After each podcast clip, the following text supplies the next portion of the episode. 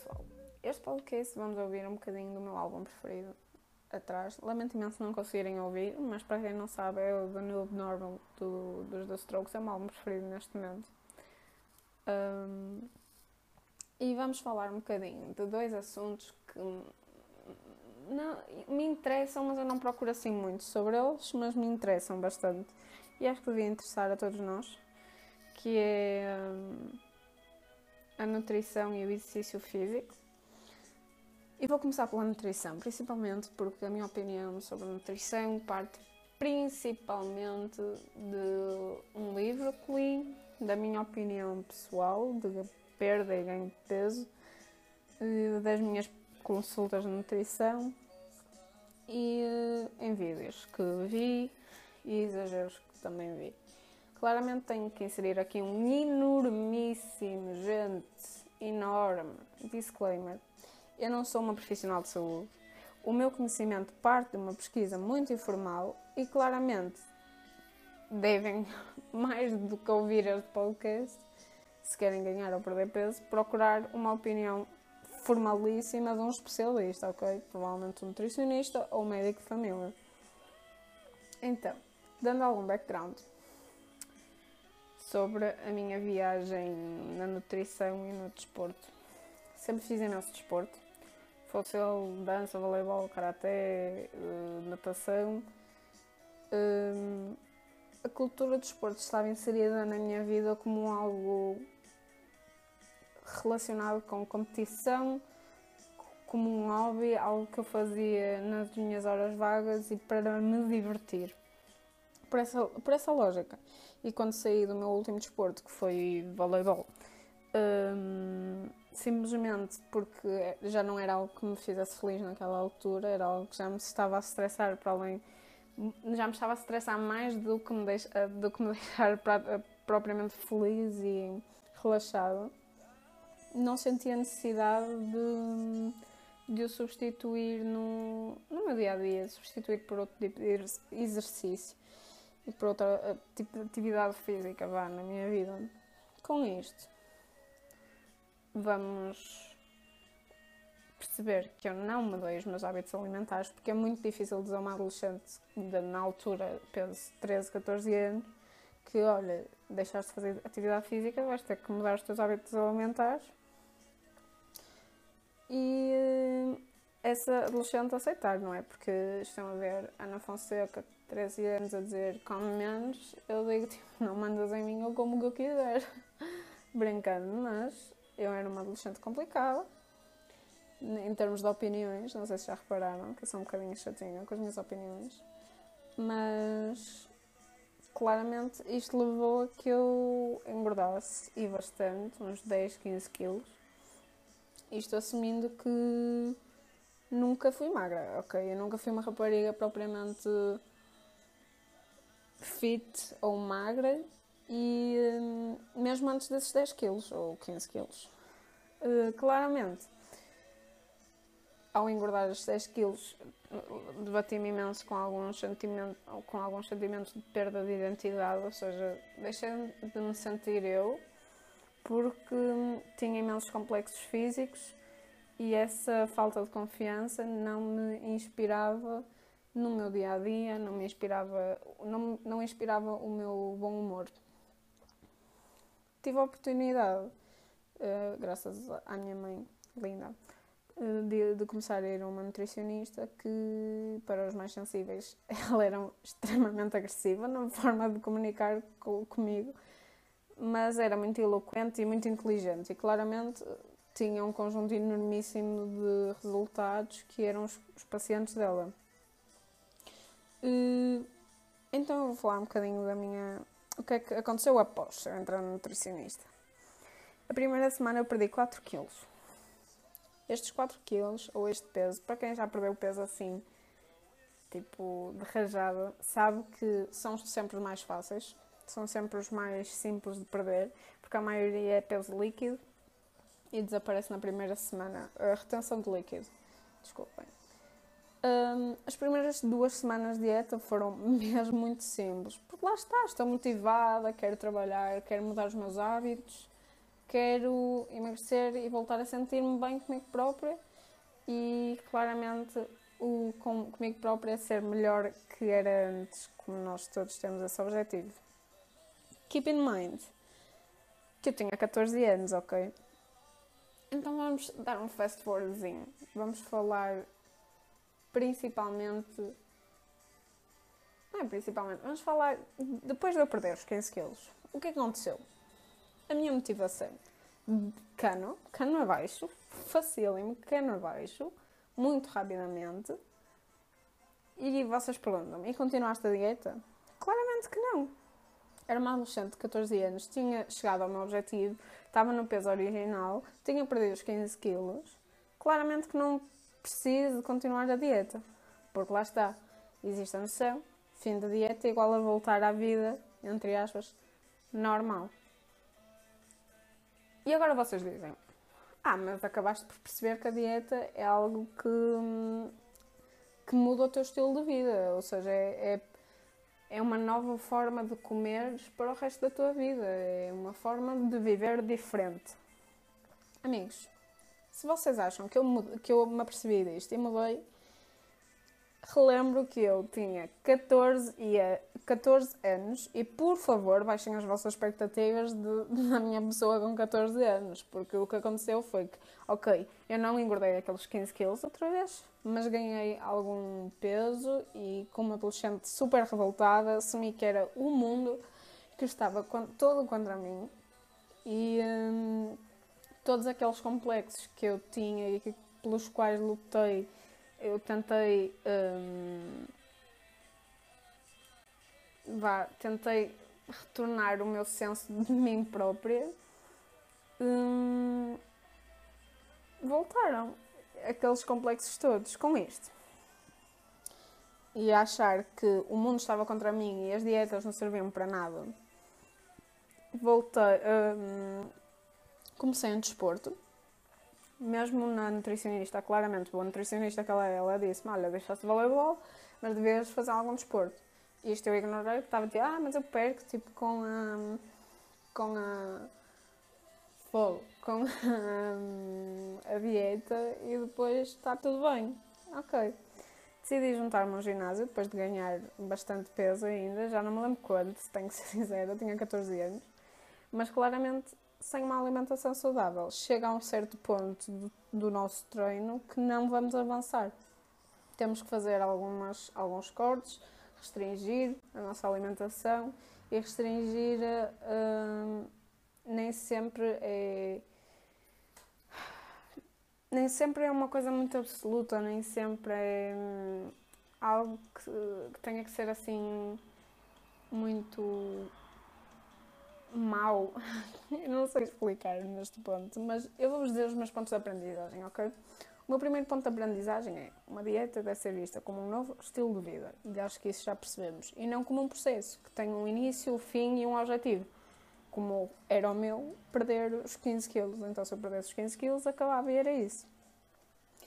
Restringir, e quando eu falo de restringir, como estava a falar agora, deve ser um equilíbrio daquilo que gostamos com as comidas que nos fazem bem, mas compreender que devemos sempre comer pela nossa saúde e pelo nosso bom desenvolvimento muscular e uh, pronto. Com isto, quero só acrescentar aqui um disclaimer. Eu mesmo hoje, quem me conhece, olha para mim e não diz que eu sou propriamente obesa. Se formos a ver o meu IMC, que é o índice de massa muscular, eh, o IMC, Acho que é o IMC. Oh meu Deus, deixem-me fazer o que eu faço best ir ao Google procurar, mas eu acho que é o IMC. Basicamente metem o vosso peso, uh, metem o vosso peso, metem a vossa altura e ele índice de massa corporal, é isso. De acordo com este índice, eu sou obesa, gente. Tipo, muito, muito obesa. Eu não me considero uma pessoa obesa e eu neste momento ou seja, o que eu quero dizer com isto é tenham muito cuidado com o que vem no IMC. Já me foi dito por vários profissionais.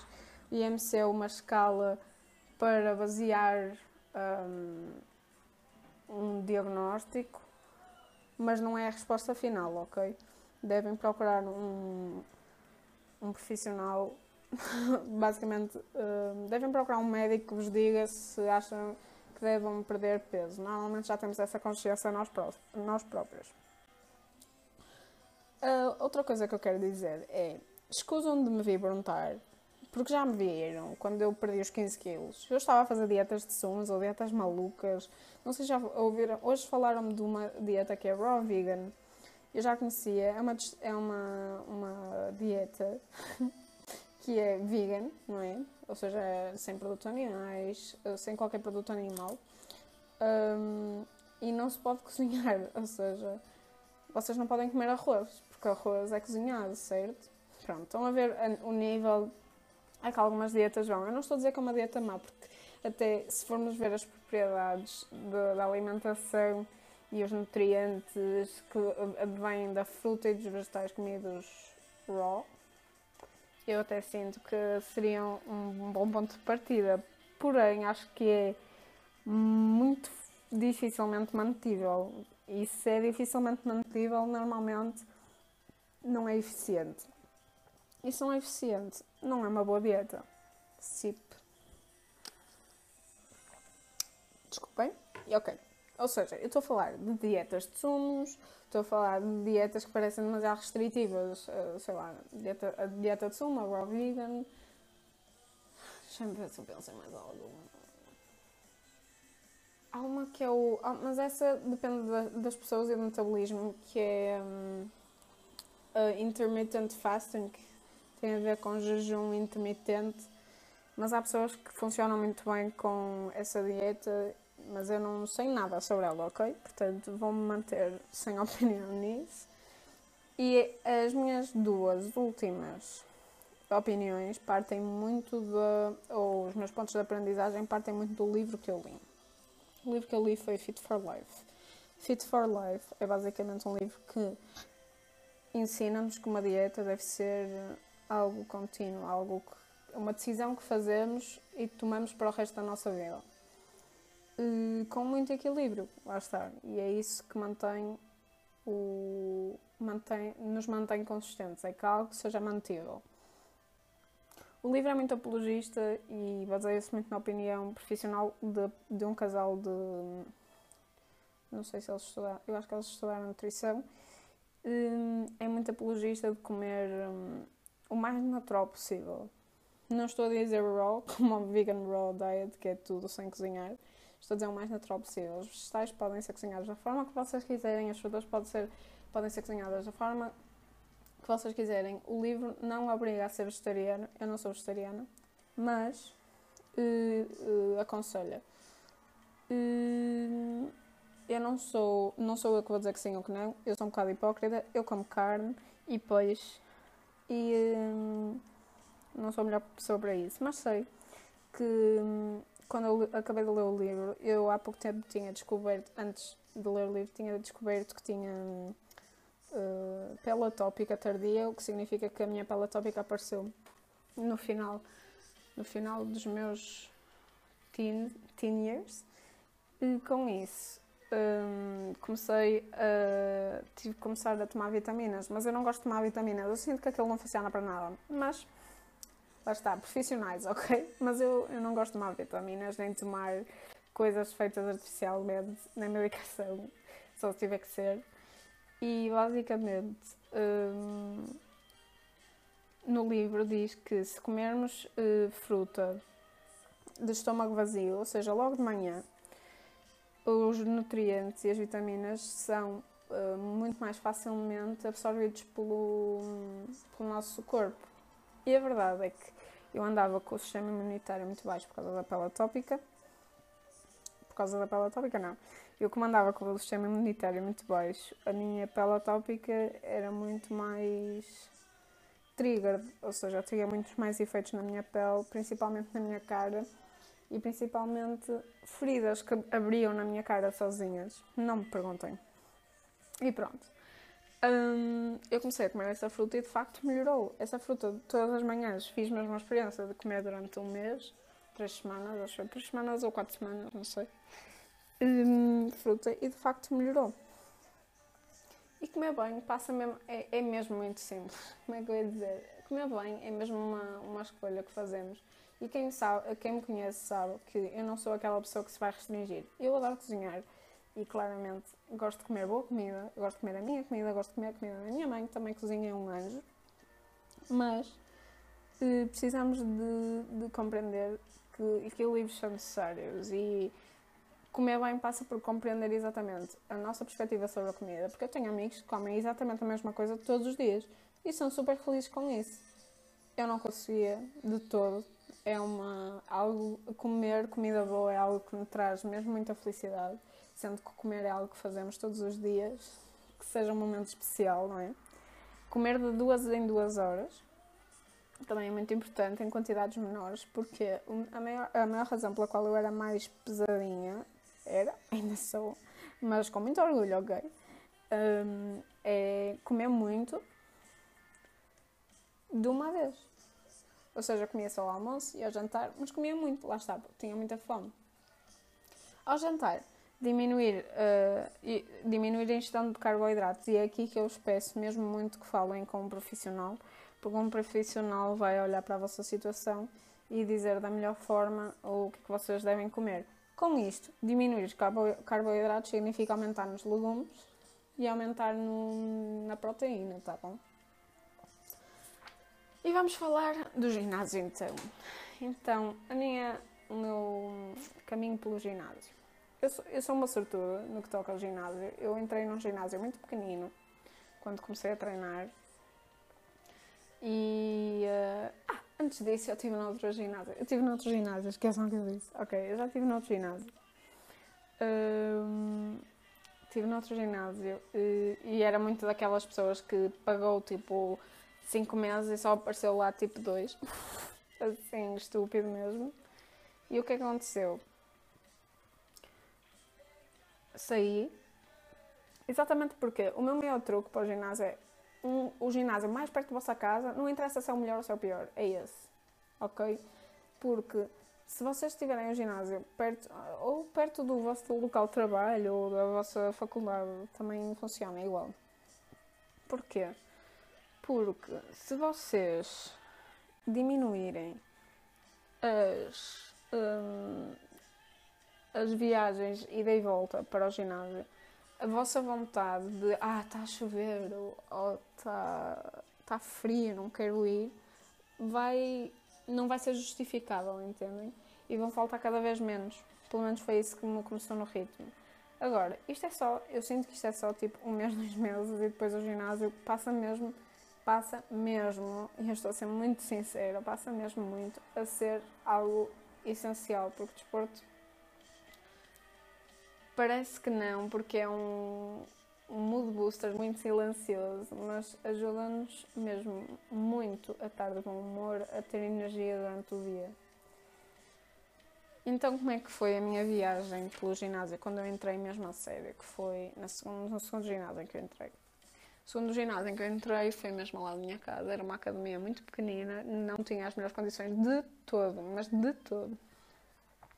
Mas era uma academia só de mulheres. E o que acontecia era que eu era a única pessoa a treinar no, hum, na parte de musculação, porque eu gostava mais de musculação, não gostava tanto das aulas. Eu experimentava as aulas, mas como tinha 14, 15 anos, as mulheres estavam nas aulas, tinham 40, 50, eu não me sentia confortável, não perguntei-me porquê. Então eu ia para o, a musculação. Quem começa a musculação faz o quê? Faz vídeos e faz o que os vídeos dizem lá. Eu, no primeiro ginásio que tinha estado, eles tinham-me dado um plano de treino e estava mais ou menos a seguir esse plano de treino. O que é que acontece?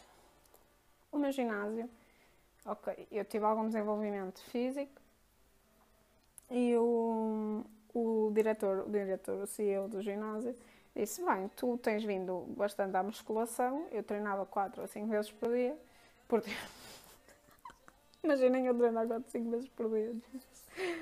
Um, e uh, ao ginásio 4, 5 vezes por semana. E é bastante, mas remind you, eu estava no secundário, tinha, o que não me faltava era tempo. E o. e ele contratou um, um PT para me acompanhar, um PT, um treinador de sala, que acabou por ser um PT, quase como um PT para mim, porque lá está, eu estava a, a treinar sozinha lá em cima. A minha relação com este PT foi mesmo interessante, eu sinto que aprendi imenso com ele. E então o que aconteceu durante três, dois anos, que foi três, décimo, décimo primeiro e décimo segundo, eu treinei on and off, ok, claramente falhava às vezes uma ou duas semanas, porque sou uma preguiçosa, acontece. Mas nunca faltava tipo um mês inteiro, nunca faltava, se calhar duas semanas, nem chegava a duas semanas, porque pelo menos uma vez ia treinar. E ele uh, arranjou formas muito dinâmicas de me motivar. Ele fazia-me treinos tipo crossfit. Eu nunca fiz crossfit, mas fazia-me treinos tipo crossfit fazia-me planos de treinos todos os meses, fez-me uma condição física. Sabem aquele, aquele treino que, para quem já esteve no ginásio, aquele treino que nos mandam fazer mal entramos no ginásio, que é para avaliarem a nossa condição física.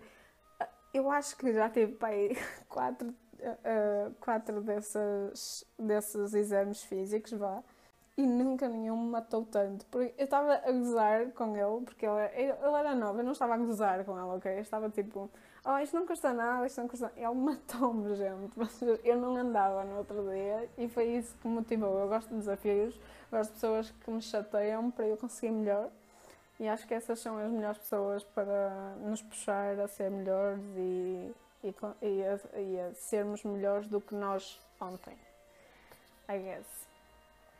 Hum, com isto, três anos disto, sentia-me, nunca, nunca, nunca, nunca fui muito magra, nunca quis ser, sempre quis, comecei a olhar para o ginásio como uma coisa que me deixava muito feliz e que me deixava desestressar e relaxar a minha cabeça e o meu corpo, apesar não é, de estarmos a trabalhar os músculos. Uh, e acho que isso é mesmo um ponto muito importante. O que é que aconteceu? No meu primeiro ano de faculdade, uh, desmoronou-se tudo um bocadinho. Nem foi no primeiro ano de faculdade, foi mesmo nos exames do 12 ano, desmoronou-se um bocadinho, porque não tinha tempo para ir ao, ao ginásio. Ok. Com isto, segundo é, primeiro ano, ainda, ainda tentei no segundo semestre entrar no ISEP Gym com a minha faculdade tem, tinha um ginásio. Entrei no Isab Gym, estive lá um mês, saí, porque aquilo fechou depois. Segundo ano, o que é que eu fiz no segundo ano? Acho que nem, nem fiz nada. No segundo ano não fiz nada. E perdi-me um bocadinho, mas lá está, nunca emagreci, nunca engordei, porque tinha aquelas técnicas de alimentação muito balançadas e sempre que me sentia um bocadinho pior comigo própria, sabia balançar a minha alimentação de forma a me sentir bem no terceiro ano, primeiro semestre, não, no terceiro ano, não, no segundo ano, no segundo semestre, comecei a ganhar algum peso e aí sim senti-me mal e fui à nutricionista de novo.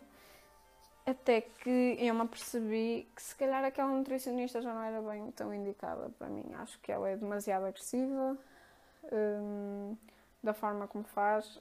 Quem sabe, quem me conhece, sabe que normalmente estou sempre muito ocupada, estou sempre a fazer muitas coisas e de facto a dieta que ela me estava a impingir estressava-me muito, muito mais do que qualquer outra coisa na minha vida.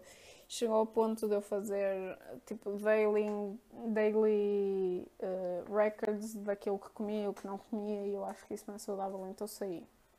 Decidi então uh, desistir, simplesmente melhorar a minha alimentação cortar. Eu já não sou muito de doces, tipo no dia a dia, mas cortei os doces todos da minha vida. Um, sempre que. Basicamente, ao jantar, se não tivesse que ficar acordada até tarde a trabalhar, não comia carboidratos. Decisões assim, muito simples. Eu, eu normalmente já não bebo refrigerantes e às vezes refrigerantes parecem. Eh, parece que é só um líquido, mas juro que engorda mesmo muito. Digo isso do álcool, ok? E do álcool e da Coca-Cola. Eu não gosto de Coca-Cola, eu só bebo água. E, mas percebo que seja mesmo complicado. E, e pronto. No, agora no terceiro ano. no, em dezembro, que é, ou seja, quando passa do primeiro semestre para o segundo semestre, de novembro, dezembro, janeiro, fevereiro, treinei três vezes, quatro vezes por semana e estava a ir muito bem. E depois quarentena, e na quarentena, no primeiro mês, ainda treinei mesmo uh, todos os dias. Aliás, na quarentena treinava todos os dias durante um mês, mas senti que estava a, ficar forçada. E lá estava. O exercício também parte de um bocado do equilíbrio que, que devemos fazer. Um, e uh, o que me motiva muito no exercício físico é. E ok, podem lhe chamar um bocadinho ego, ok? Mas eu gosto de pegar em pesos um, grandes. Gosto de fazer, não sei, se calhar vão gozar comigo, mas faço agachamento com 80 kg, coisas do género. E gosto, sinto-me forte, sinto-me mais confiante e acho que isso é muito importante quando estamos a fazer exercício físico. Olhando também para o que se passa agora que eu saí de quarentena e voltei ao ginásio, é mesmo isso. É, sinto-me mais confiante, sinto-me mais ativa, sinto-me mais bem disposta, sinto que não fico tão um, em baixo quando estou estressada ou quando tenho muita coisa para fazer. E acho que exercício físico é como eu disse há bocado, um mood booster muito silencioso. Nós não sabemos, mas de facto, quando paramos de fazer exercício, se calhar aquela uma hora que estamos a treinar, 45 minutos às vezes, e às vezes duas horas, não interessa. Esse tempo que estamos no ginásio, estamos a pensar no ginásio, estamos a ouvir a música. Eu, pelo menos, eu gosto de me focar muito na música que estou a ouvir. E. Hum, lá está. Não sei, não sei explicar o quão importante é exercício físico. E apesar de às vezes ser mesmo muito difícil de, de, nos mantermos consistentes, principalmente quem está habituado a desportos de equipa, mas é desporto faz-me super, super feliz. Juro que faz. Ok, pessoal, eu acho que pelo podcast ficamos por aqui para não me alongar muito, porque já estamos aqui nos 27, 28 minutos. Não vos quero matar. Mas queria terminar o podcast com um, um awareness. Se calhar vai, vai parecer um bocadinho random e se calhar até é, mas para quem dá sangue, para quem é dador de sangue ou para quem não é, mas uh, pode dar, ok. Há, há, há, dadores de sangue, acho que tem um, um site onde explica quem é que pode ou quem não pode dar sangue. Os hospitais estão com falta de o banco de sangue está com falta de sangue. Por favor, quem possa, vão dar sangue. E hum, há vários sítios onde podem dar sangue sem terem que ir ao hospital, ok? Eu sei que a pandemia é assustadora para muita gente, mas há outras formas de dar sangue e acho que é muito importante que hum, quem possa dar dê. Eu neste momento não posso, infelizmente, dar, mas. Hum, mal puder vou dar, acreditem. E uh, queria então dar esse awareness para quem puder para dar. Novamente, os bancos de sangue estão com falta de sangue, por favor. ok, pessoal. Muito obrigada. Uh, Vemo-nos para a semana, se calhar com um podcast um bocadinho mais especial. E beijinhos a todos.